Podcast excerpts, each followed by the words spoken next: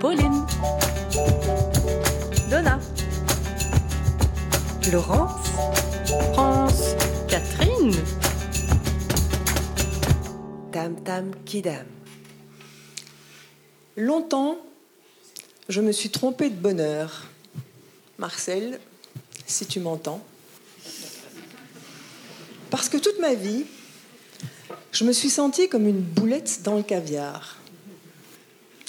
Si bien que j'avais fini par croire et par accepter que tous ces beaux petits grains, si fins, si brillants, si parfaitement rangés dans leur jolie boîte, étaient à la fois la norme et le Graal, tandis que moi je faisais piètre figure avec mes formes aussi rondes que mal dégrossies, qui ne rentraient bien nulle part. Chaque fois que la vie m'offrait une raison de me comparer, et Dieu sait qu'elle n'est pas avare en occasion de ce genre, je ne me sentais jamais vraiment comme tout le monde. Toujours un peu décalé, pas sûr d'être à la hauteur, ni de fonctionner comme les autres. Pourtant, je voulais faire partie du groupe, moi, être populaire, avoir plein d'amis et me trouver bien au centre sur les photos de famille, tout sourire dehors. Alors, pour y arriver, je me suis transformée en bon petit soldat à la solde de la conformité et j'ai envisagé l'existence comme un véritable parcours de combattants semé d'embûches plus sophistiquées les unes que les autres, toujours sous pression pour ne rien laisser paraître. Car aucun obstacle, ni aucun défi n'était assez grand pour me faire passer cette irrépressible envie d'être accepté et apprécié.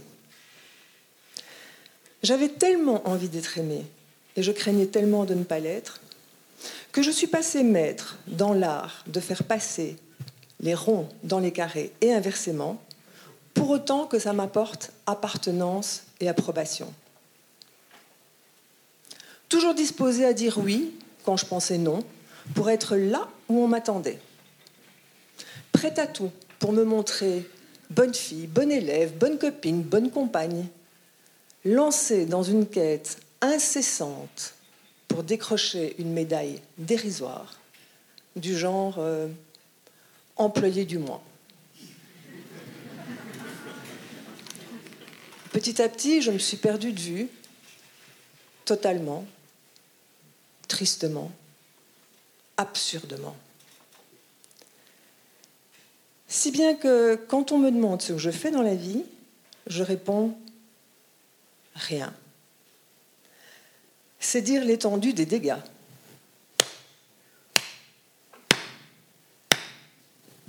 Bravo, France. Effectivement, en termes d'autosatisfaction, peut mieux faire. Peut mieux faire. Peut mieux faire. Eh bien, justement, vous savez quoi? C'est fini. Aujourd'hui, j'ai décidé que j'allais arrêter de m'excuser d'être moi, d'arrêter de me prendre pour une merde, ah, parce qu'en la matière, pour le coup, j'assure grave. Là, messieurs, dames, je n'ai de leçons à prendre de personne. Voilà un domaine où j'ai toujours ma place sur le podium. Alors, pour changer, ce soir, ta ta ta ta ta ta tam,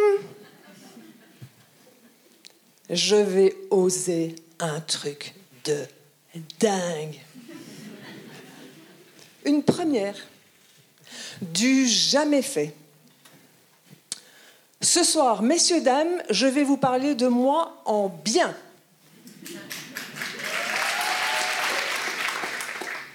scandaleusement en bien même, vu le retard à rattraper. C'est parti.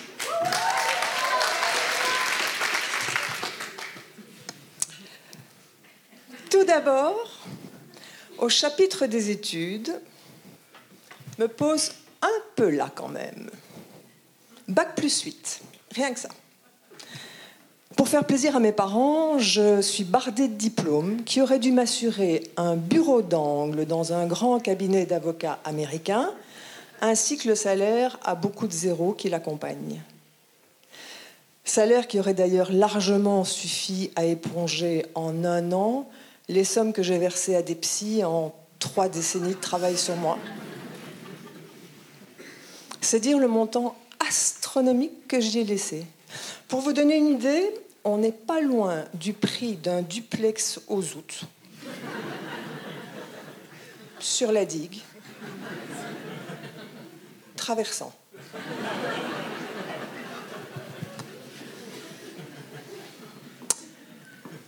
Ah ouais. Et tout ça pour ça. Là, 61 euh, ans, de nouveau sans emploi. Moi, je dis re-bravo France. Peut-être. Peut-être. Mais de toute façon, moi, je ne voulais pas être avocate. Moi, je voulais faire des émissions de télévision sur l'humain. Parce que ce qui me passionne, c'est les gens. D'ailleurs, il faut que je vous dise, je suis passée à la télévision. Il fut une époque où les chaînes françaises et belges se disputaient ma présence sur leur plateau. Bon, d'accord, en tant que mannequin improbable de téléachat pour crème amincissante, ou comme témoin plus ou moins autorisé dans d'édifiants débats sur la crise de la quarantaine, mais quand même, ça, c'est fait. Checked. Et puis, j'ai encore fait plein d'autres trucs.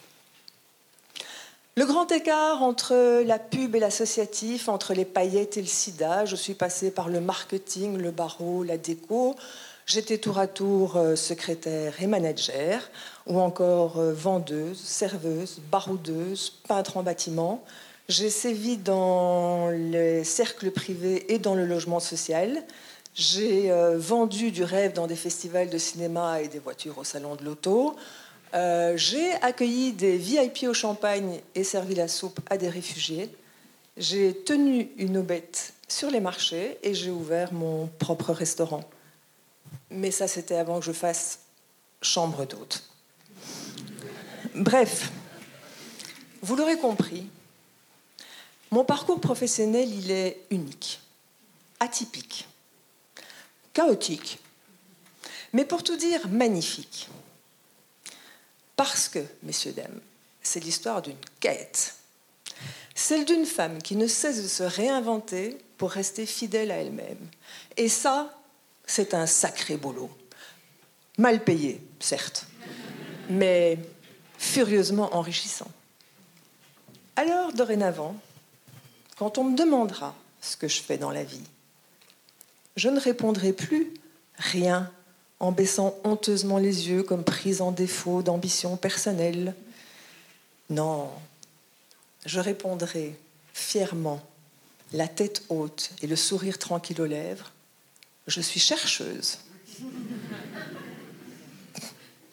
Pour les grandes occasions, je m'aime mieux. Je serai recherchologue. Oui, je sais, ça n'existe pas, je viens de l'inventer. Mais je trouve que ça sonne très pointu. Et je sens que ça pourrait carrément en jeter dans la conversation les soirs où j'aurais très envie de me la péter. Comme dans un de ces dîners en ville où on croise plutôt d'éminents cardiologues, sociologues, politologues, œnologues et autres monologues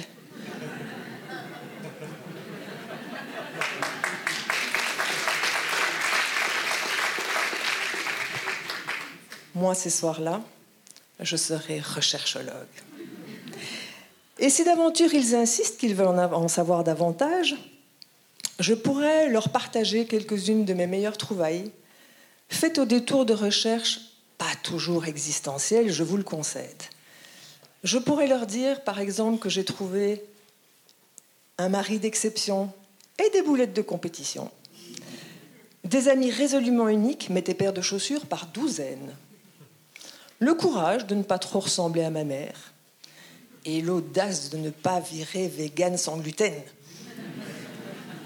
Ou encore l'impudence d'être restée gourmande et de monter quand même sur la balance, parfois même les yeux ouverts. Mais surtout, surtout, ce que j'ai découvert, c'est que j'avais énormément de chance dans la vie. et que la mienne est belle, comme je suis. Même si, au rayon procréation, pareil, c'était pas gagné, je partais de loin. D'abord, il avait fallu trouver un père, et là, je ne vous parle pas du mien, même si ça aussi, ça a fait l'objet d'une longue recherche, oedipienne à souhait, mais c'est une autre histoire. Non, non, ici, je veux dire un père pour mes enfants à venir. De façon assez classique, j'avoue, j'avais pensé que dénicher un mari serait une bonne option de départ. Alors je suis tombée amoureuse. Tant qu'à d'un très bel homme, avec un prénom de prince, aussi charmeur que charmant. Baudouin et moi, on s'est aimés et on a beaucoup ri. Lui disait que si on faisait un enfant plus tard, avec mes yeux et son sourire, il serait magnifique. Moi, vous imaginez bien, j'avais déjà quasiment choisi le prénom et j'envisageais l'avenir en rose, nuance, layette. Malheureusement, il s'est avéré que ce père pressenti était homosexuel, à son insu, mais surtout au mien.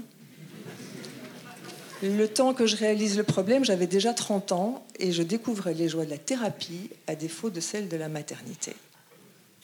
Il n'y avait plus de temps à perdre. L'horloge biologique faisait tactique, il fallait que je saute dans un, dans un nouveau wagon. Mais bizarrement, dans mon histoire, il est écrit que les trains ne vont pas toujours à l'endroit annoncé. Alors j'ai encore commis deux erreurs d'aiguillage et autant de divorces avant d'arriver enfin à destination dans les bras de Raphaël, mon prince charmant pour de bon. Hélas, entre-temps, la ménopause avait fait son œuvre. Ce troisième mari ne deviendrait pas papa non plus. Et quant à moi, j'ai doucement accepté l'idée que je ne recevrais jamais de collier de nouilles pour la fête des mères. À mon cœur défendant, bien sûr, mais très honnêtement sans grand regret pour cet accessoire pas si facile à porter. Et puis on a Joy. D'accord, un chien c'est pas pareil, mais c'est très affectueux quand même.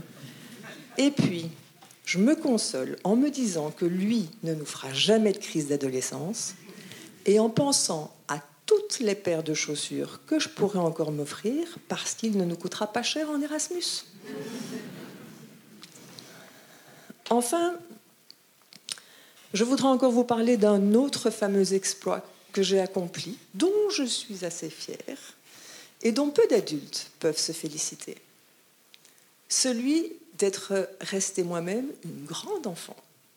Si proche de cette gamine, copine avec Snoopy, qui rit, qui sautille, qui croit au Père Noël, aux bonnes fées, qui se nourrirait exclusivement de glaces de frites euh, de câlin, qui prend des bulles à tous ses anniversaires, et qui veut évidemment devenir princesse quand elle sera grande. D'ailleurs, c'est bien simple, elle a déjà la robe. Et moi, vous vous en doutez, ça tombe bien. J'ai les chaussures qui vont avec. Alors, avoir ou être ne pas avoir d'enfant, mais choisir d'en être encore un. Au bout d'un long et passionnant voyage pour arriver à coucher de soi-même, moi je trouve que ça vous a pas mal de gueule non plus comme parcours de gestation non assistée. Et que ça vaut bien d'autres grossesses, les nausées en moins.